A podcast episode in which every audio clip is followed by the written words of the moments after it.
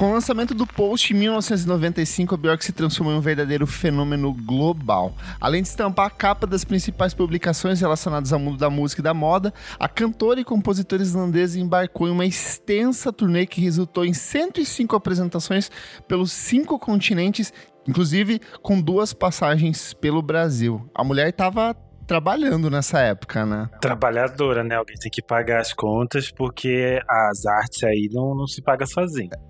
Exatamente. E foi então a, a turnê ela tem início ali em 95, vai até o comecinho de 97, só que mesmo mesmo nesse processo com toda essa, essa movimentação, ela não quis descansar e ela quis logo aproveitar desse sucesso, desses holofotes apontados para ela, para justamente mergulhar em um novo trabalho de estúdio. Desde o começo, ela sabia que ela queria chamar esse disco de Homogeneous, então de homogêneo. Ela queria que todas as músicas, de um jeito ou de outro, meio que se amarrassem, fossem parte de uma mesma ideia, ou como ela mesma falava nas entrevistas na época, que ele tivesse um único sabor. Eu acho que a gente acaba percebendo isso principalmente na forma como ela usa das, dos arranjos de cordas do Elmir Deodato meio que para costurar tudo isso. Mas de fato, quando a gente pega o post, que a gente até comentou que o post ele é um disco muito diverso, ele vai pro, pro trip hop, pro techno, ele vai pro R&B, ele vai pro jazz, ele passeia por gêneros de uma forma muito maluca. E no Homogêneos ela já ela vai contida, ela vai reduz um pouco a voz, ela é muito mais internalizado e menos explosivo do que no álbum anterior, né? Eu acho interessante nessa fase que a vida dela era realmente de uma celebridade, né? De, de revista caras, assim. Tudo que ela Sim. fazia era acompanhado e a produção inteira do disco foi é, acompanhada pelos jornalistas. Então, é, se ela cantava alguma música nova em algum show, eles já sabiam, eles já publicavam, eles criavam teorias. Ah, essa música é pro ex-namorado X, é pro ex-namorado Y. Então, ela tava num momento muito de ultra exposição, assim, né? É, como a gente comentou, a Bjork tem por característica se relacionar com a maioria dos caras se relacionar romanticamente com os caras com que ela trabalha, seja na produção dos clipes, na produção dos trabalhos.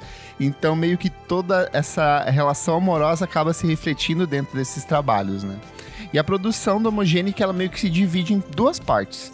A primeira ela vai acontecer ainda, ainda em 96, quando ela e o Marcos Dravos, que é o cara que hoje em dia trabalha com Arcade Fire, já trabalhou com Coldplay, trabalhou com muita gente foda.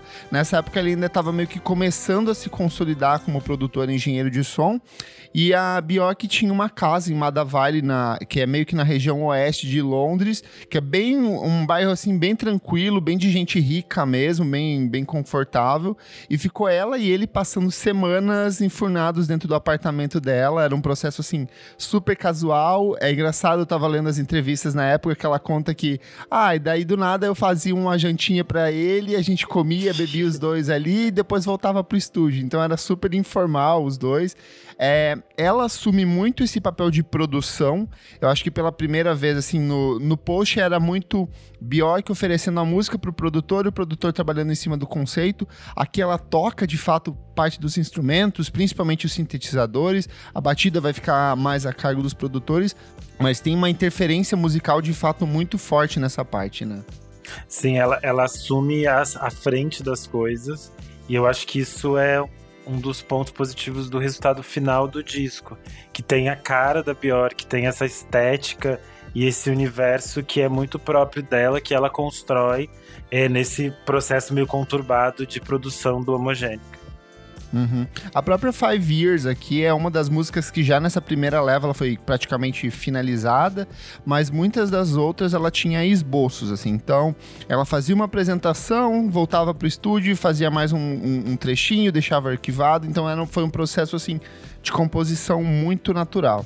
Só que o que acontece, logo nas primeiras semanas, em setembro de 1996, poucas semanas após o, o início das gravações, o Ricardo Lopes, que era um conhecido stalker dela, que já vinha tentado assassinar ela em diversos momentos, é, em apresentações ao vivo, em encontros com a imprensa, ele era um, um perseguidor dela, um perseguidor conhecido, ele era bastante ativo em fóruns de internet que estavam começando nessa época, ele era muito ativo na questão de gravar esses vídeos onde ele demonstrava todo o amor, que, o amor entre muitas aspas, obviamente, que ele sentia por ela, porque era uma, uma, uma situação meio doentia. E ele acaba cometendo um suicídio, um suicídio filmado, e a polícia acaba vazando esse vídeo e, as, e a imprensa, de maneira geral, acaba exibindo esse vídeo do, da, da, do suicídio dele, em que ele dedica a própria morte a Bjork. Então, um processo que já era conturbado, como a gente falou, ela era perseguida pela imprensa o tempo inteiro, todo mundo queria saber tudo sobre a vida dela. A imprensa se instala na frente da casa dela, passa a perseguir ela em todos os lugares, querendo extrair informações sobre a relação dela com o Ricardo, o que, que ela estava sentindo. E a Bjork então decide sumir ela sai de Londres e ela consegue, de certa forma, um refúgio dela na Espanha, né?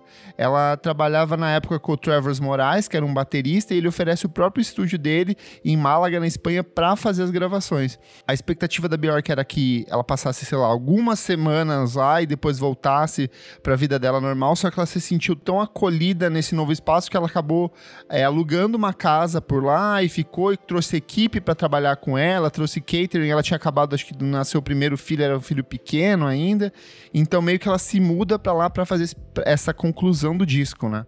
E essa história do, do suicídio é super forte, porque é, ele mandou várias cartas para ela, várias fitas. Então ela, ela ficou muito assustada com esse impacto de ser uma figura pública, porque era algo que ela não queria existir para as pessoas é, nesse espectro, digamos assim. E eu acho Sim. curioso que, para enfrentar isso, ela cria na meio que uma personagem como se ela tivesse tipo numa novela é, mexicana, meio espanhola, assim. Sim. E aí isso vai. Opera. Sim, e aí isso vai gerar a faixa Soul Broken, que acaba sendo uma é, faixa extra na, na, edição japonesa, se eu não me engano, e que hoje em dia já tem no, no, Spotify, é fácil de encontrar. E é uma faixa super bonita e tem a ver com ela tentando lidar de alguma forma com as coisas que ela estava passando nesse momento. E nessa imersão ali na Espanha, ela vinha trabalhando bastante com Neely Hooper, é, principalmente no Post, ela havia trabalhado com ele no, no debut, mas o Post que ela consolida essa parceria. Só que no meio do processo, tanto ele quanto ela, eles se viam uma coisa assim não tá saindo nada de fato impactante, eles não estavam sentindo aquele frio na barriga, então amigavelmente eles decidem se separar e a Bjork vai estreitar a relação com outros produtores, que é o caso do Howie B, do Guy Sigworth e principalmente o Mark Bell, que era um produtor que já há muito tempo queria trabalhar com ela, a Bjork era apaixonada pela música dele, só que eles estavam meio que se desencontrando nas agendas, e, e esse produtor, que sempre foi muito conhecido pelo trabalho nas pistas como LFO, ele meio que traz essa coisa da batida, só que num jeito diferente do que ela havia testado no post, né? Então ela preserva um pouco daquela essência que era do trip hop, do R&B e da IDM, só que uma, uma linguagem um pouco mais contida, mais dentro desse espaço homogêneo que ela estava produzindo ali. E dentro desse processo nascem coisas lindíssimas que que, que, pra, que foi onde eu conheci a Bjork, assim, não necessariamente na época em que saiu o disco, mas depois assistindo na MTV o clipe de Yoga e tudo que foi produzido nessa época, eu falei, uau, e, e eu até me achei curioso hoje, revendo os clipes, eu fiquei pensando, por que, que eu gostei do clipe de Yoga? É uma coisa assim muito maluca, assim, sabe? É um, uma homenagem dela à Islândia, porque ela tava num processo até que ela estava se sentindo muito distante de casa, então ela volta para Islândia, ela se reencontra com os amigos dela lá, essa sensação de casa, de pertencimento, e ela transporta principalmente para yoga, mas também se reflete em outros momentos ao longo do trabalho. Sim, a, a yoga é tipo uma é tipo a melhor amiga dela, né? Elas são Sim. companheiras de trabalho e tudo mais. Tanto que é foi a Yoga que segurou as pontas quando ela tava gravando Dançando no Escuro. E a Björk ficava brigando com o Lars von Trier. Então elas são amigas muito, muito próximas. E eu acho talvez uma das composições mais lindas que a Björk é já fez. Porque é a delicadeza, a forma como ela retrata essas relações. Eu acho, eu acho que nesse disco a Björk tá num, assume um ponto, assim, enquanto compositora, que é muito, muito bonito e muito é grandioso dentro do universo dela, mesmo a gente sabendo que depois ela ainda vai fazer muitas outras coisas, coisas é, geniais. Mas é um momento que eu acho assim muito simbólico que define a Bjork, digamos assim. Eu acho que tem muito do processo de, de amadurecimento pessoal. Essa altura ela já era mãe, ela estava com mais de 30 anos de idade, ela já tinha uma carreira consolidada, ela, ela era de fato um fenômeno na música, então, tipo, e daí com, com essa história do Stalker, do suicídio do Stalker dela, eu acho que, tipo, traz um, tudo isso culmina no elemento de amadurecimento da poesia dela que é muito explícito durante toda a execução do disco. Não tem uma música ruim dentro desse disco, sabe? Parece que cada, cada composição ali ela assume. É, tanto que ele é um disco curto, são 10 faixas. Cada composição ali assume uma função específica dentro do trabalho, traz uma abordagem específica, seja de acolhimento, seja de dor, seja de homenagem às pessoas com quem ela se relaciona. E vem para mim algumas das músicas mais lindas dela. Unravel até hoje é a minha favorita e quando a Alice Caí me regravou, eu fiquei muito feliz porque é uma música que eu sou apaixonado. Eu gosto muito da forma como ela entoa as palavras, que a Björk tem um jeito muito específico de cantar e quando ela canta mais lento, ela valoriza cada sílaba, cada porçãozinha das palavras e você ouve nisso em Unravel, mas você você tem All Is Full of Love, que também é fantástica, All Neon Light, Bacheirolete. Quero saber de você, Renan, qual que é a, a sua favorita desse disco? Ou as eu favoritas, acho, né? É, eu acho que é Yoga, porque eu acho lindo a forma como ela, ela constrói a canção. E, e eu gosto de todas as cordas do disco, então eu acho tudo muito é, gigantesco, muito poderoso, assim. É, Unravel tem essa coisa que você falou dela se conectar de novo com a Islândia, porque esse canto e essa forma dela entoar as sílabas vem muito de cantos específicos é, regionais da Islândia. Isso é muito interessante que ela coloca no, no disco.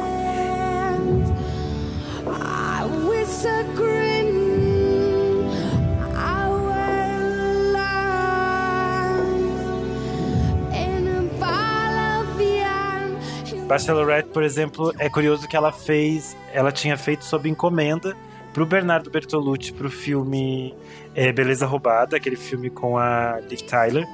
E aí ela terminou a música e daí ela ligou para ele e disse: Oi, queridinho, não vou te mandar essa música, ela ficou ótima e eu vou colocar no meu disco, tá? Então, sucesso aí, fica com o que você tiver. E aí, eu acho, eu acho curioso, porque é uma das músicas também mais. É... O clipe é surreal, eu lembro de ter visto esse clipe 500 mil vezes na MTV e eu ficava muito, muito maluco sempre com aquela coisa cíclica que tem na, no clipe. É, e eu fiquei lembrando que o que eu, o clipe que eu via muito na MTV era o de Hunter. E eu assistia Sim. de manhã cedo. É o do efeito que ela vira ursinha, né? Isso. E ela tá isso, careca. Passava muito, muito. É isso, passava logo no começo da manhã. Passava, tipo, yoga, daí passava, sei lá, alguma outra coisinha e aí voltava com Hunter depois. Sim, eu lembro de, de, assistir isso, tipo, de manhã antes de ir pra escola, assim, sabe? Tomando café. E aí tava passando essas coisas malucas. E eu assim, gente, o que que tá rolando aqui? Eu acho que a gente pode puxar para falar dos clipes, que assim como o Post, a gente falou que ela foi trabalhar com Michel Gondry, ela foi trabalhar com Spike Jones, então ela se cerca de gente muito interessante. E no, no Homogenic ela dá uma continuidade a isso, para mim, os dois clipes com Michel Gondry são fantásticos. Tanto o Yoga, porque ele traz essa coisa da tecnologia, dela moldada em 3D, e ela sempre foi muito curiosa nisso. E o uso dos efeitos especiais, principalmente no Homogenic, ele é muito destacado nos clipes tanto o Hunter que você falou, quanto a própria Homogenic, mas eu acho o Bacherolet, assim, incrível porque ele não apenas é, é, é, uma música muito boa, mas o clipe do Michel Gondry tem todos os gondrerismos, sabe? Sim. Que são aqueles elementos que ele faria de truques de câmera, de elementos, tipo, desproporcionais dentro de cena, de uma coisa meio lúdica, meio fantástica, meio surreal, que é uma coisa que ele vai trabalhar no Brilho Eterno de Momentos Sem Lembrança, ele vai trabalhar lá no A Ciência do Sono também dentro dessa estética, estética e eu acho que incorpora muito bem. Eu sou apaixonado por, por esse clipe. E Bachelorette é importante relembrar que foi trilha de muitas roças da Fazenda. verdade. Eu sempre verdade. acho essa informação interessantíssima, porque ficava só, tipo, as cordas, assim, daí o Brito falando: quem sai hoje nessa roça? perfeito, perfeito ela também tem. Acho que talvez seja o mais emblemático desse disco é o All Is Full of Love, porque eu não sei se você já chegou a reassistir ele em versão HD, ele continua irretocável. É um filme de, tipo, com uma produção incrível. A, você consegue sentir as texturas ali dos robôs, a plasticidade, o truque de iluminação. Acho que o fato dela trabalhar com o Chris Cunningham que era um cara que já tinha trabalhado com FX Twin, que vinha trabalhando com essa galera eletrônica, então ele sempre explorou muito bem essa coisa desses corpos é, não humanos ou próximos do humanos de um jeito muito interessante, né? Sim, e é um clipe é, os detalhes que tem, a, a, água, como o robô é construído, aquela coisa muito sexual que a gente falou que tem da Bjork também, porque é uma relação de amor, mas também de entrega nesse clipe, é uma coisa Sim. surreal, assim. Tanto que eu acho que ele tá em diversas listas de melhores clipes do, de todos os tempos, melhor clipe Ele ganhou, de, na época ele ganhou VMA de efeitos especiais, mas hoje em dia, se você pega qualquer lista de clipe, ele tá tipo no top 10, top 20 fácil, assim. Sim. Eu acho que o mais fraquinho dessa leva para mim é justamente o do Alexander McQueen, que é o Alarm Call, que é ela com os crocodilos num, num cenário meio paradisíaco, verde. Para mim ficou parecendo tipo, acabou o dinheiro aqui, vamos só filmar com, com cenário e pega um animal aí, qualquer coisa, sabe? O Alexander McQueen é o responsável pela capa do, do disco é, que era inspirado, já era uma outra, uma outra foto que ele tinha produzido com roupas dele, e a Bjork se interessou muito, ela foi atrás, eles sempre foram muito amigos, é, e eu acho incrível, e é, é uma produção surreal que ela fez para essa capa, porque ela tava com quilos de cabelo, ela tá com umas unhas gigantescas que ela não conseguia mexer nas coisas, e ela tá com uma lente de contato estranhíssima, ela tá com esse esse kimono, ela tá com tem esse efeito que dá o colar como se fosse o pescoço de girafa, que é dessas, dessas mulheres africanas. Então é uma capa super complexa e super icônica. Eu acho um trabalho é, incrível, assim, desse encontro dela com o McQueen. Ela e, o, e, a capa do post, assim, são as minhas duas favoritas da carreira dela. E de fato, ela viu uma fotografia é, que saiu na, na Visionary Magazine em, em, fevereiro de 1997. Ela era um look vestido pela Devon Aoki, que era uma modelo muito novinha e sensação na época. E ela gostou porque ela queria que essa roupa transmitisse exatamente as emoções e tudo aquilo que ela estava vivendo na época. Que ela se dizia uma mulher muito apaixonada, muito entregue, só que mobilizada na maioria das vezes. Só que se ela ela conseguisse remover aquilo, ela conseguiria lutar como uma guerreira. É o que ela fala, assim, que ela estava pronta para usar as unhas, para usar todos os elementos, tudo aquilo para lutar pelo amor dela. E até volta numas discussões hoje em dia de apropriação cultural, de usar elementos de cultura japonesa e tal. E aí eu fui fazer uma pesquisa etnológica para entender por que, que a Bjork, uma mulher é, com traços asiáticos, vive na Islândia e ela é muito diferente da, da população islandesa, sabe? E aí eu vi um estúdio de movimentos etnológicos que são os povos mongóis que saíram da Mongólia, atravessam ali o Estreito de Gibraltar na Rússia e eles vão cair, eles vão se desdobrar. É, é como se a Bjork fosse mais próxima dos esquimós do que de fato dos povos orientais. Então tem aquela coisa de divisão do maxilar e tal. Então tem um pouco dela meio que resgatar as origens dela, de olhar para esse passado, porque esse estilo de roupa ele é um elemento que, como você falou, tem o elemento do pescoço, do pescoço que era muito mais voltado para a cultura é, africana. Então ela faz esse tipo resgate cultural de tudo aquilo que define a vida dela desde o início até o final da vida, daquele momento da carreira, sabe? Então eu acho que é muito. É, é, eu não vejo como apropriação cultural nesse caso, eu vejo de fato como ela tentando se encontrar é, pessoalmente, criativamente e, e, tudo mais, né? Sim, e eu acho que a forma também como o McQueen pega essas coisas e ele consegue é, construir coisas novas sem ignorar o passado dessas, dessas peças e dessas roupas. Eu acho essa parceria dela com a Queen sempre uma coisa muito interessante e foi assim, sempre muito, muito instigante até é, a morte dele. Eles eram amigos muito, muito próximos, tanto que ela fez uma, uma música para ele quando ele se suicida. Assim. Vamos falar de vendas aqui, de números. O Post, como a gente falou, foi o grande campeão de vendas assim na, da carreira da Bjork. Ele bateu rápido um milhão de cópias vendidas é, principalmente ali na Europa, depois para os Estados Unidos ele vende ainda mais. E o, o Homogenic ele não fica atrás, ele conseguiu também mais de um milhão de cópias vendidas, foram 500 mil só nos Estados Unidos, é, um milhão em toda a Europa, ela vendeu muito na Inglaterra, que era meio que o, o país casa, a segunda casa dela, porque ela fez a base dela ali, então, é, mas ainda que ele tenha vendido um pouco menos do que o Post, foi um trabalho de um sucesso enorme, como a gente falou, ele circulava pela MTV o tempo todo, o tempo todo tinha música dela rolando, clipe, saía bastante coisa. Ela excursionou é, meio que se a gente pegar esse ano de 1997 que é quando lança o disco ele foi um período muito fértil para música inglesa. É o ano que o Radiohead lança OK Computer é o ano que o Blur lança o 13 então ele é um ano muito movimentado para essa produção europeia e o, e o Homogenic ele surge meio que como ele é o único álbum de uma mulher de fato assim muito impactante naquele meio né? Que era um meio mu muito masculinizado né? Eu acho curioso dentro do Homogenic, que é aquilo que é, antes parecia quase um problema dos discos anteriores da Bjork, que é o fato de uma hora ela tá cantando uma coisa super pra dentro, super calma, daqui a pouco ela tá cantando algo super alto, e aí às vezes ficava desconexo nos outros discos, isso fica bem claro lá no debut, e aqui ele fica muito perfeito, as coisas se encaixam, e aí entra uma coisa como Pluto, super alta, Verdade. super maluca, e aquilo funciona e se conecta com as outras coisas e conversa de uma forma muito interessante. Tem uma linearidade dentro do disco que é, é muito única, assim. Por isso que eu acho que o Homogenic é talvez, enquanto obra, enquanto disco, assim, o mais redondinho dela, porque é muito bem encaixado tudo, é tudo muito bem construído e muito é, bem é, organizado, digamos assim.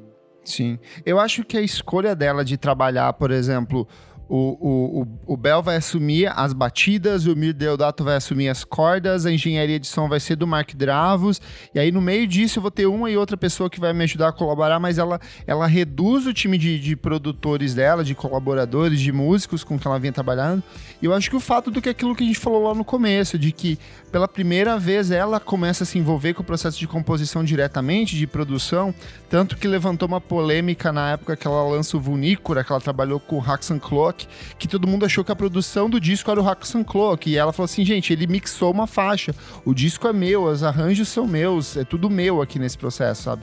Então eu acho legal esse amadurecimento dela como compositora, como instrumentista, como produtora e mais uma vez Bjork entendendo assim a obra dela em todos os espectros, desde a composição da capa, a escolha dos, das pessoas que ela vai trabalhar nos, nos, clipes. Então, de fato, o nome do disco, Homogenic, faz muito sentido dentro do que ela propõe, né? É, e é bem isso que você falou, aquilo que a gente até já tinha falado no episódio de post, que é o fato da Bjork entender cada é, vertente possível para desdobrar esse trabalho. Então, a moda, é, os, os videoclipes, as roupas que ela vai usar, as escolhas de cores, tudo é, é muito bem pensado e muito bem organizado dentro de um universo que ela cria naquele momento, assim. Eu acho que isso é, é, é o que sempre me instiga e me deixa encantado nas coisas que ela faz, porque ela consegue construir coisas muito sólidas, assim, e que você é, quer, quer descobrir mais e quer adentrar esse universo que ela construiu. Você acha que o Homogenic é o, é o melhor trabalho para se começar o ouvir Bjork ou você acha que o Post ainda é uma alternativa melhor? Não sei. Eu acho, eu acho que o Homogenic tem algumas coisas mais difíceis. Mas também uhum. depende de cada pessoa, né? Porque, por exemplo, Pluto é uma música que eu adoro, é uma música super maluca. Sim. E talvez pode conquistar as pessoas. E, mas também não sei, né? É, uma, é um disco que eu acho mais é, complexo, eu acho. Não sei se, se ele soa tão pop quanto o Post. Sim, concordo. Acho que eu concordo com você. Vamos para as notas e a defesinha final do TCC? é, o Homogenic, para mim, é essencialmente aquele disco da Bjork nota 10, assim. Porque, como eu falei antes, eu acho ele muito bem construído enquanto disco. Ele funciona bem do início ao fim. Ele não tem faixa que eu vou pensar, essa que eu vou pular. Porque ele é um disco que é, constrói, isso que eu falei, constrói uma narrativa muito forte. E eu quero estar dentro dessa narrativa, eu quero fazer parte desse universo dela. E por isso que eu fico sempre muito. Toda vez que eu retorno para ele, eu me surpreendo de novo com a modernidade, com o quanto ela tá criando coisas que ainda hoje são muito frescas e, e novas. Hunter, Yoga, Bachelorette, Alarm Call e Always Full of Love foram os singles que ela trabalhou nesse disco, mas esse ainda, é, é, mas ainda tem Unravel, tem Pluto, tem Immature, tem Five Years, tem All Neon Like Então, assim, é, é um trabalho que ele é muito amplo, assim, muito forte. Ele, ele se. Eu acho que ele é o tipo de disco que você ouve uma vez e ele te impacta logo de cara. Só que à medida que você vai voltando para ele, você vai se redescobrindo dentro dele, você vai pescando elementos e vai entendendo principalmente as vivências da Bjork no processo de composição dele, você fala assim, cara, esse disco é fantástico, ele cresce. E eu acho que ele é, ele é esses casos de disco que é, ele, já, ele já nasce grande, mas ele cresce para ainda mais, cada vez mais. Eu acho que tem um sentimento muito forte envolvido. Tem essa questão do sufocamento que ela sentia por parte da imprensa na época, o sufocamento criativo, pessoal, tanto que ela muda de produtora ali no meio desse processo. Só que dessa turbulência toda, dessa, dessa disparidade de tudo que vinha bagunçando a carreira dela nesse momento, ela entrega uma obra que é muito redonda, é muito perfeitinha, é 10 faixas ali, acabou, e você começa pela capa, e imagina uma pessoa em 1997 comprando esse CD, sabe? A experiência que era de ouvir do começo ao fim, de olhar o encarte, de ver as letras, de ver os créditos, e, e e, era uma, e ela tinha tudo para se acomodar ali no post, sabe? Ela podia, tipo, putz, já sou muito grande, tenho dinheiro pra caralho, tô fazendo composição para outros artistas. Podia só relaxar e ela não para, ela vem com homogêneo que ela vai fazer ainda outras coisas mais incríveis depois. Então, por isso, esse disco para mim é um 10. É o trabalho que me apresentou Bjork, foi o primeiro disco dela que eu parei pra, pra ouvir. Foi na época do Volta, eu lembro que so, tocava muitas coisas do Volta também na MTV, assim. Sim. Só que para mim é um desnível tão grande entre um e outro, assim, eu tentava me apegar ao que ela tava fazendo na época do Volta, só que eu falava, não, mas esse aqui, olha, é tão mais impactante, tão mais legal. Então, disco perfeito, para mim ele marca o ápice dessa trilogia que a gente vai discutir aqui, que é o Post, o Homogenic e o Vespertine. E eu acho que ele volta a se repetir em vários elementos, principalmente a questão das cordas, volta mais tarde, quando ela vai trabalhar o Vunícora e o Utopia. São dois trabalhos que, de um jeito ou de outro, meio que reverberam tudo aquilo que ela faz nesse disco aqui também. Sim. É, eu acho importante lembrar que a Bjork produz muitas coisas, então ela lança 300 singles juntos e graças a Deus ela é uma pessoa muito organizada e o Spotify dela tá tudo bem organizadinho, então tem todos os singles lá, vale super a pena entrar no single de cada um porque tem uns remixes maravilhosos, tem umas faixas bônus, tem Soul Isso. Broken que eu falei, é, tem várias coisas bafo, os, os remixes do How B são perfeitos, então tem muita coisa para tipo depois que você ouvir muito disco, você pode entrar nesses outros é, singles e descobrir mil coisas, porque a mulher é trabalhadora.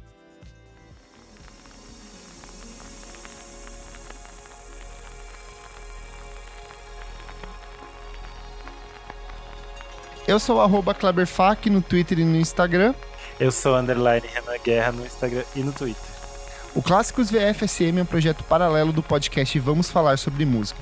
Apoie o nosso podcast em padrim.com.br barra podcast VFSM e tem acesso a outras edições lançadas com muita antecedência.